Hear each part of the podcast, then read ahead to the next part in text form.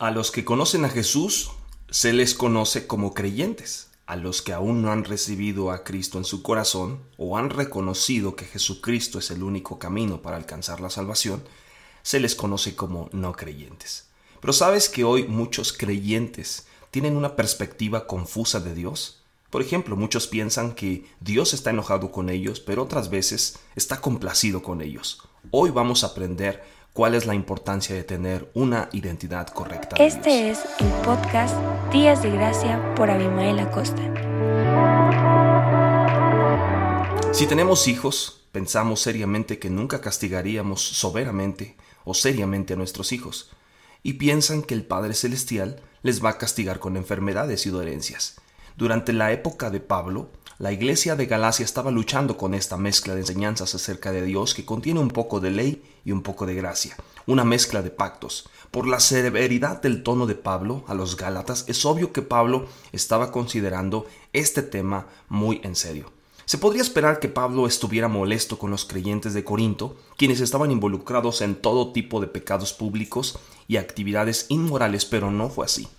Su intensa reacción hacia la iglesia de Galacia revela lo que es prioritario para Dios. Está claro que a los ojos de Dios creer en la doctrina incorrecta es peor que exhibir un comportamiento incorrecto. Cuando se trata de un comportamiento incorrecto, Pablo se muestra tranquilo y sereno a los creyentes. Puede manejar su comportamiento incorrecto porque sabía que la gracia de Dios podía encargarse de, de ese comportamiento incorrecto. Por eso pudo hablarles positivamente, incluso diciéndoles, doy gracias a mi Dios siempre por ustedes, por la gracia de Dios que ya les fue dada por Cristo Jesús. Pero cuando se trataba de una doctrina incorrecta en Galacia, Pablo reprendió a los, a los creyentes ahí que anulaban la gracia de Dios al mezclarla con la ley.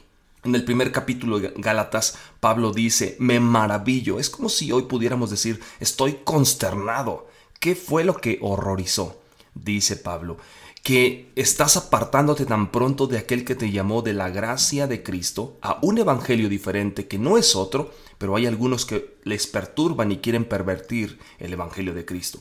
Pablo había predicado el evangelio de la gracia a los Gálatas, pero descubrió que había judaizantes que les presentaron los elementos de la ley, es decir, mezclaron la gracia de Dios con la ley, lo que hizo que los Gálatas se apartaran de la pura gracia de Cristo y dijeron, sí es bueno que seas salvo por gracia, pero no es suficiente que solo tengas a Jesús, también debes conocer y acatar la ley de Moisés y ser circuncidado para agradar a Dios. Esta mezcla de la ley y de la gracia enfureció a Pablo. Puedes ver, si tú tienes un comportamiento incorrecto, Mientras haya gracia en la iglesia, la gracia te enseña y te da el poder para superar ese comportamiento incorrecto. Pero si no hay gracia en la iglesia, o si la gracia se muestra con la ley o se anula, entonces, ¿qué esperanza hay dentro de la iglesia para vencer cualquier comportamiento incorrecto? Yo creo hoy que erróneamente hay una mezcla entre la ley y la, gracia que nos lleva por un camino de derrota y te mantiene atrapado en cautiverio paralizante.